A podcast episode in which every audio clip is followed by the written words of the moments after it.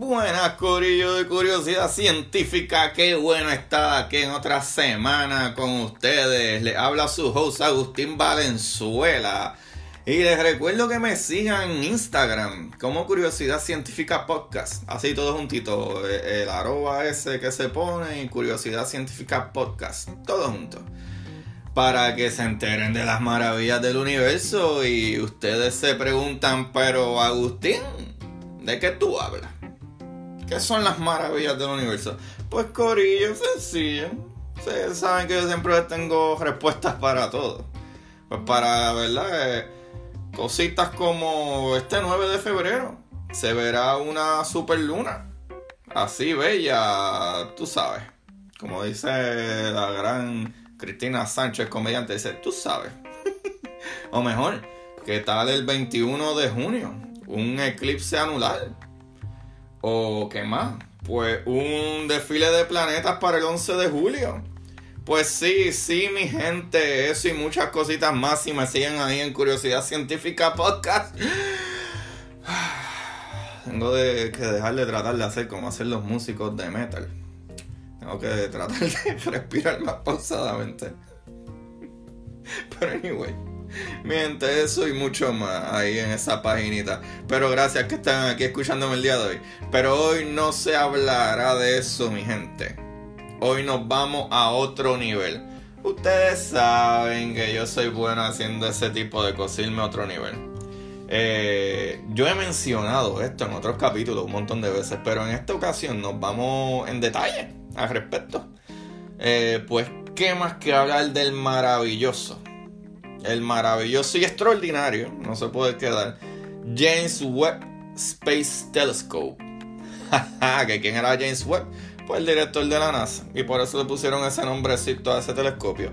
Que para que ustedes sepan, eh, James Webb, les voy a traer eh, un poquito de biografía más, ¿verdad? En adelante, en otros capítulos, porque me las pidieron a petición popular. Mucha gente me ha hablado contra, tú traes ciertas reseñas y dices cierta información de todos estos muchachones pero como que se me haría interesante saber de ellos también. No se apuren. Lo que sé es que James Webb es el director de NASA, o ¿verdad? Fue el director de NASA. Y este telescopio llamado, después de el James Webb Space Telescope. Sí, ¿y por qué tanta alegría, verdad, al respecto? Porque yo estoy tan feliz. Porque si el telescopio Hubble fue de tanta ayuda y maravilloso descubrimiento, mi gente, este telescopio va a otro nivel. Primero, deberíamos de entender cómo funcionan los telescopios, ¿verdad? Y es bastante sencillo, es bastante sencillito esto. Eh, desde Galileo allá ese muchachito hacía lo que él quería. Él fue el que se lo inventó básicamente. Galileo Galileo, ese maravilloso muchachito. Y pues un telescopio básicamente lo que hace es recibir luz y se captura, ¿verdad? Esa imagen ya que todo lo que vemos es luz que viaja de un punto hasta pues tu ojo, básicamente.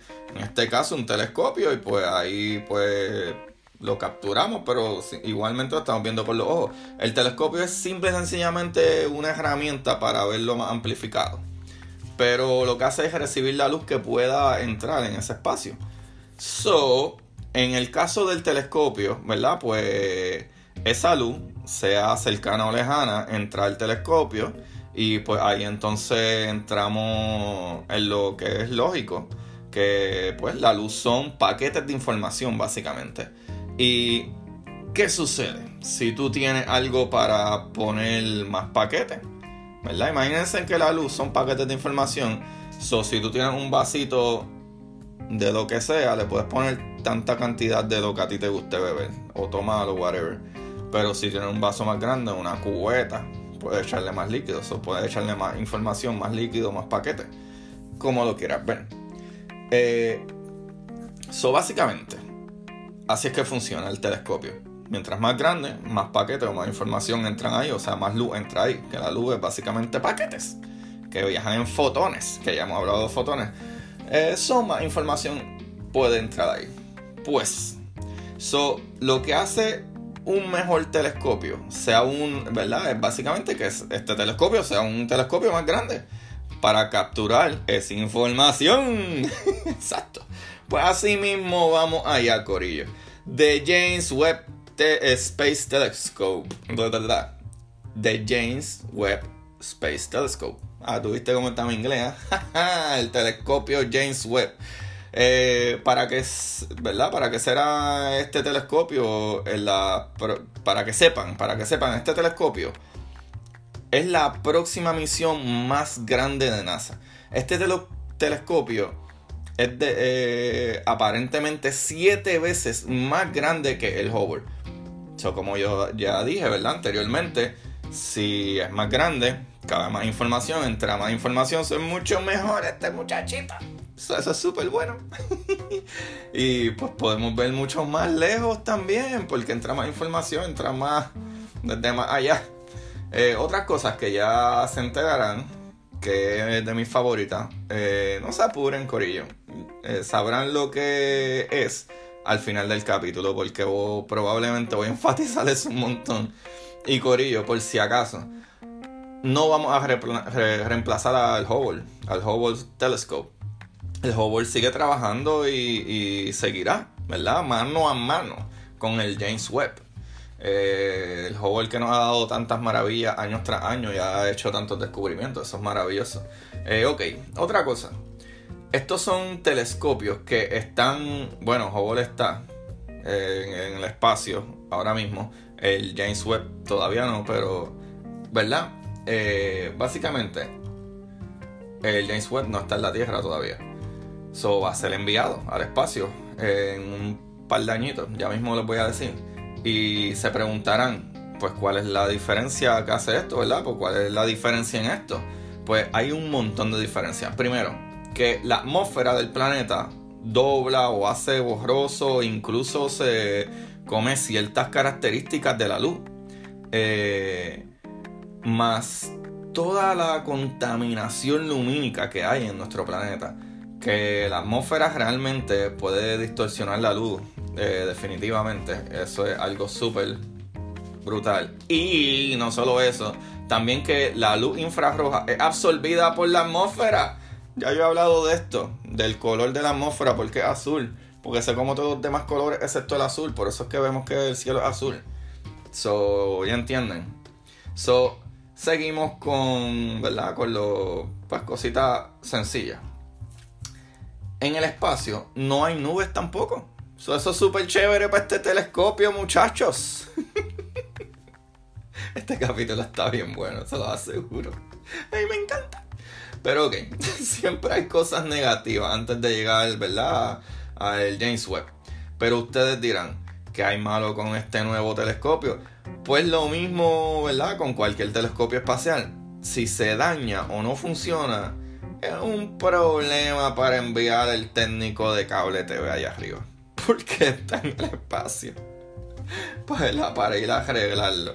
Pero aquí vienen las maravillas, tranquilos, Corillo. Primero, este telescopio está tan grande que, ¿verdad? Pues lamentablemente ha tardado más de casi 20 años en terminarse. Pero, pero, tranquilo, no se agiten, que pues hay una razón para eso. ¿verdad? O por lo menos, ¿verdad? Ha tardado un poco en enviarlo al espacio porque no cabe en ningún cohete o nave espacial. So, los que trabajen, ¿verdad? Eh, eh, los que trabajan en este telescopio trajeron la idea de que el telescopio se guardaría o básicamente como que se transformara, ¿verdad? Cuando llegue al espacio. So, básicamente ellos lo van a guardar o encapsularlo en algo para cuando llegue al espacio se va a empezar a abrir el solo. Y está en el espacio. No, no queremos que nada falle porque es bien difícil mandar a alguien a arreglarlo. So, por eso tenemos que estar súper seguros de que cuando salga allá ese telescopio esté ready para tomar fotos de árboles y todas esas cositas en otros planetas. ya verán que eso es cierto. Eh, anyway, el telescopio, ¿verdad? Se dobla y se guarda. Eh, luego se abre una vez está en el espacio. Pero todo esto toma mucho tiempo y pruebas, ¿verdad? Constantes, porque no queremos que falle una vez en el espacio. Ahora, ¿qué pasa aquí? Hay una cosa que se llama el redshift, ¿verdad? El cambio rojo, básicamente. Yo les he hablado del rango de colores de acuerdo a la energía de la onda de la luz. Sabemos que la luz ¿verdad? Los fotones, ¿verdad? Viajan Y la luz, básicamente, esa energía viaja como si fueran ondas, ¿verdad? Una onda eh, sube, baja, sube, baja, como en las películas ponen siempre a la gente que está teniendo eh, ataques cardíacos, que está el tut, y sube y baja, pues básicamente así. Mientras más corta y más veces se repite la onda, más energía tiene. Pero mientras más tiempo pasa o más lejos esa luz viene desde una distancia, la onda se sigue estirando porque va perdiendo energía.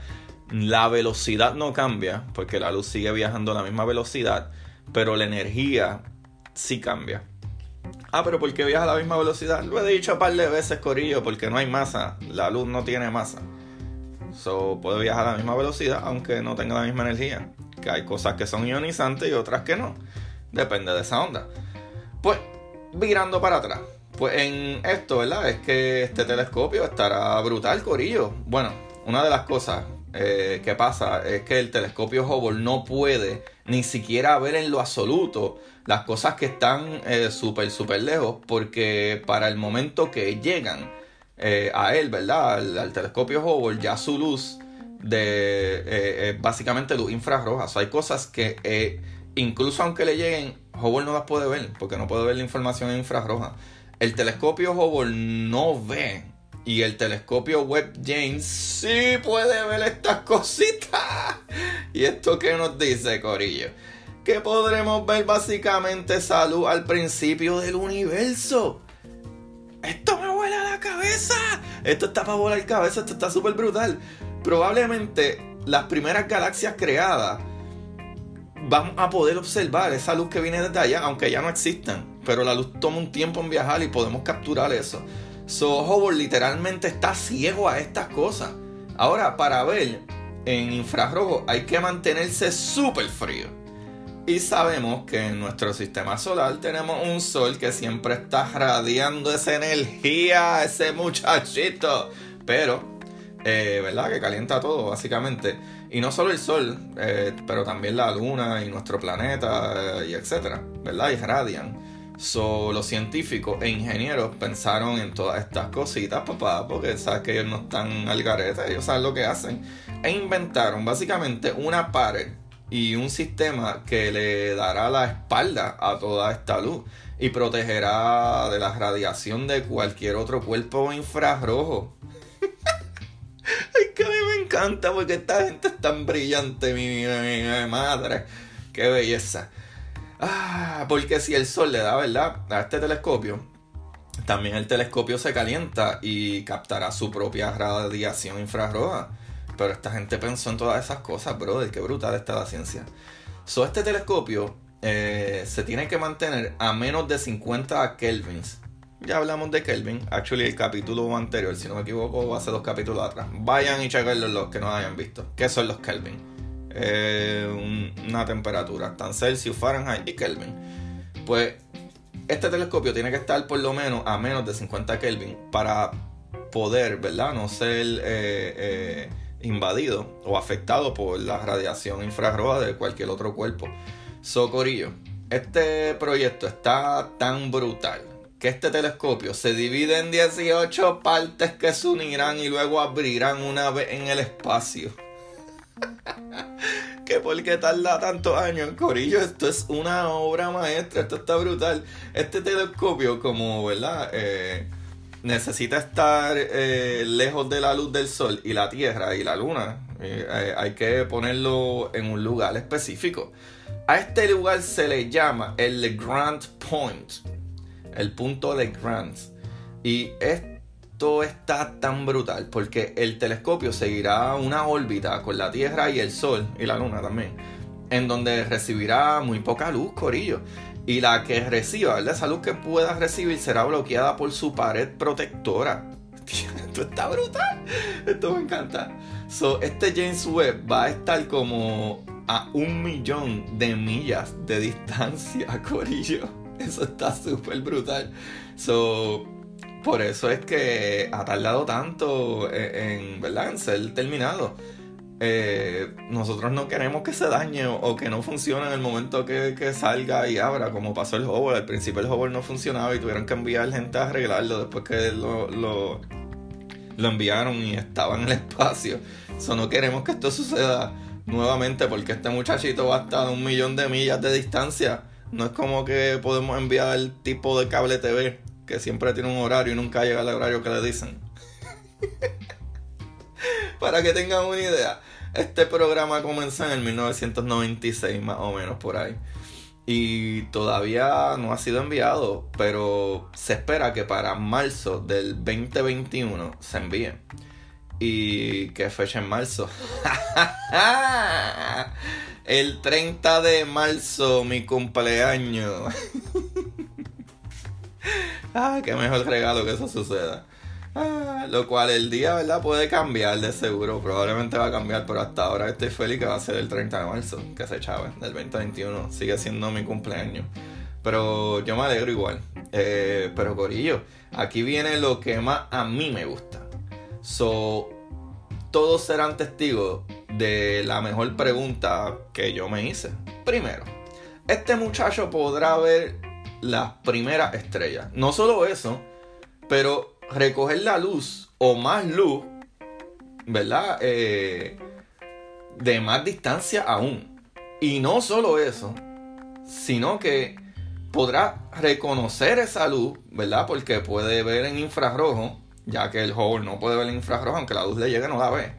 Eh, lo cual Hubble, ¿verdad? Eh, no está, ¿sabes? No, tiene esa manera de, ver en infrarrojo, anyway.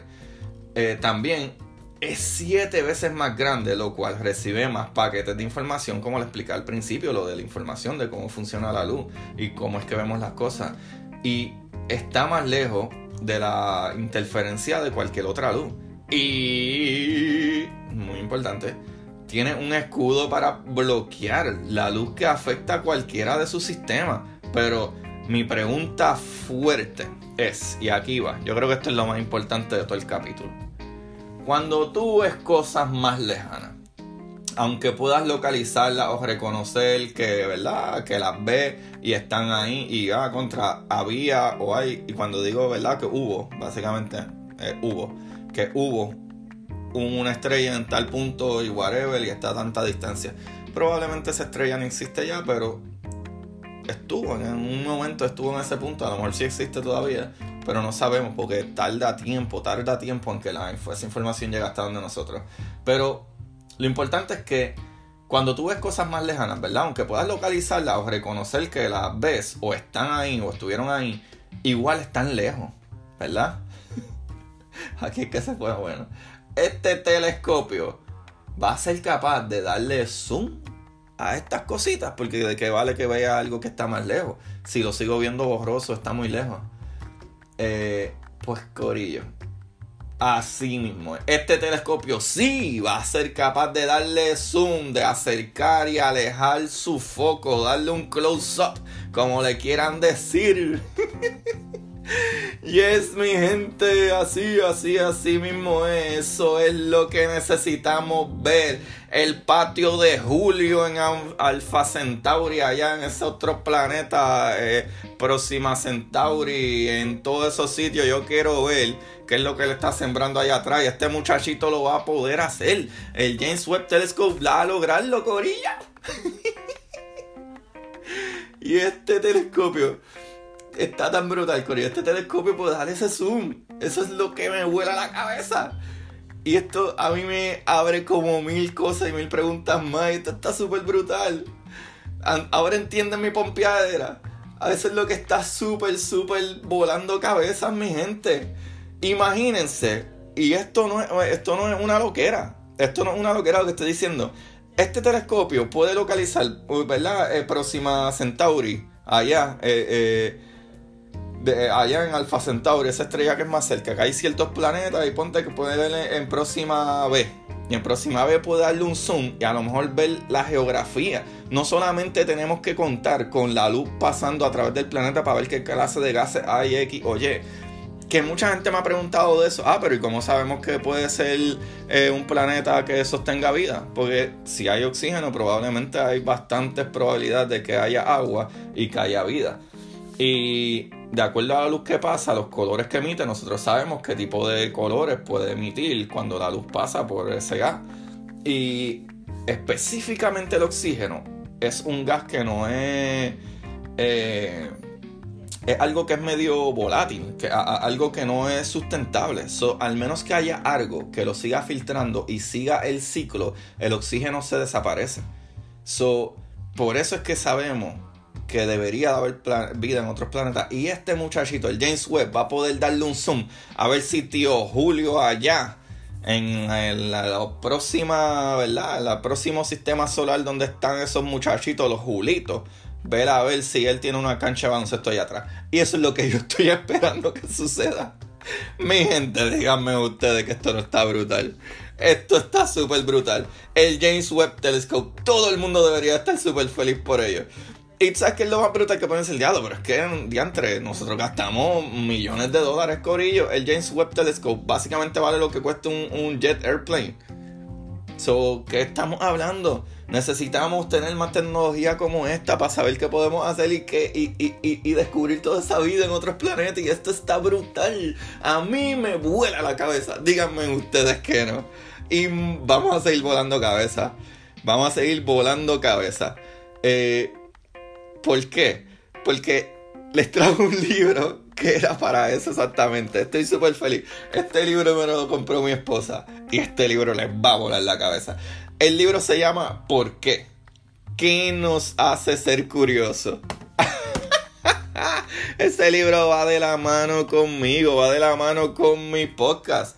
¿Qué nos hace ser curiosos? Claro que tenía que leer el libro. ¿Y sabes qué es lo más impresionante? Mira, como hice la otra vez en el libro y la gente me dijo, contra, eso me encantó, eso que hiciste del libro, porque te quedó brutal, que diera un, como una medio, ¿verdad? Biografía de esa persona. Corillo, este libro es de Mario Livio. ¿Por qué? ¿Qué nos hace ser curiosos? Perfecto libro un podcast que se llama Curiosidad Científica de Mario Livio.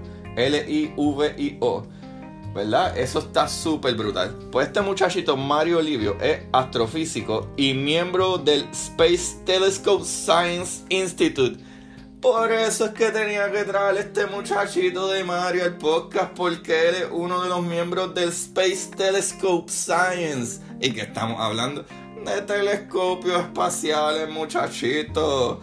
Este muchachito organizó, ¿verdad? Este... Eh, eh, miembro del Space Telescope Science Institute, organismo encargado de operar el telescopio Hubble, del cual ya hablé, es autor de La Proporción Aurea, un libro que además de un éxito en todo el mundo, le proporcionó el premio Pitágoras y el Peano. Eh, también ha escrito libros, ¿verdad? Los libros. ¿Es Dios un matemático? La ecuación jamás resuelta y errores geniales que cambiarán el mundo. Todo ello publicado en Ariel. Vayan y consíganlo. ¿Por qué? ¿Qué nos hace ser curiosos? De Mario Livio. ¡Qué capítulo más brutal! Yo les dije que esto les iba a volar la cabeza. Ahora les voy a decir de dónde yo saqué esta información. Aparte, y tengo que darle un super, super shout out eh, a estos muchachitos y es porque esta información la, mm, información la saqué del website de Jorge y Daniel, Explain the Universe. Ellos tienen un podcast también que se llama así mismo, Jorge and Daniel Explain the Universe. Y de nasa.gov, para ciertas fechas que no sabía, como lo del 1996. Y de que va a ser launch, ¿verdad? Enviado este telescopio en marzo 2021. Marzo 30, por ahora. Si sale en marzo 30, Corillo, me tienen que enviar felicidades porque ese es mi cumpleaños. Decirme, Corillo, eres el mejor, tanto el Hubble y tú están en una fecha maravillosa. Gracias, Corillo. Pero todavía a lo mejor se preguntarán, pero Agustín, ¿pero cuál es la pompiadera? Pues me sigo equivocando. Corillo, este telescopio básicamente es como una máquina del tiempo. Nosotros vamos a poder ver planetas, galaxias y cosas que están o fueron al principio de, del universo o momentos que el universo no tuvo nada en algún momento que era completamente oscuro y antes de eso cuando existieron las primeras estrellas y, todas esas cosas este, este telescopio se supone que va a poder ver todas esas cosas y eso está súper brutal y mirar en otros planetas y observar dentro de otros planetas, poder dar ese, ese zoom, ese acercamiento para poder ver en esos otros planetas. Se supone que este muchachito lo puede hacer. Y eso está súper brutal. Y esto es hipotético. Pero básicamente si hay un planeta que este muchachito pueda hacer un, ¿verdad? Un, acercamiento y esa luz que salió de allá hace cuatro años luz y hace cuatro años luz había un edificio en un planeta cercano aquí de hace cuatro años luz, este muchachito se supone que lo vea. Y eso hasta sería una prueba de que existe vida en otros planetas. Este telescopio puede revolucionar lo que conocemos que es el mundo y a mí eso me vuela la cabeza. Corillo, esto está demente. ¡Wow! Este capítulo está brutal. Quienes llegaron hasta este punto del capítulo, de lo, de lo que yo estoy diciendo, taguen hashtag volando cabezas con curiosidad científica. Taguenme en, ese post, Corillo. Taguenme en, es más, en curiosidad científica, me volaste la cabeza. Si llegaste hasta este punto, taguéame curiosidad científica podcast, me volaste la cabeza. Eh, así es, curiosidad científica podcast, me volaste la cabeza. Díganme que esto no está para volar cabeza. Por eso es que a mí me encanta tanto la ciencia y la física y Corillo, esto es tan hermoso. No quiero seguir hablando más, ya sé que me pasé un poquito ahí de los 20 minutos y la gente le encanta mis programas de 20 minutos, media hora también. Anyway, espero que se disfruten su semana, que les vaya súper brutal. Se les quiere un montón. Gracias por todo, gracias por su apoyo, sus comentarios y todos sus likes y todas esas cositas.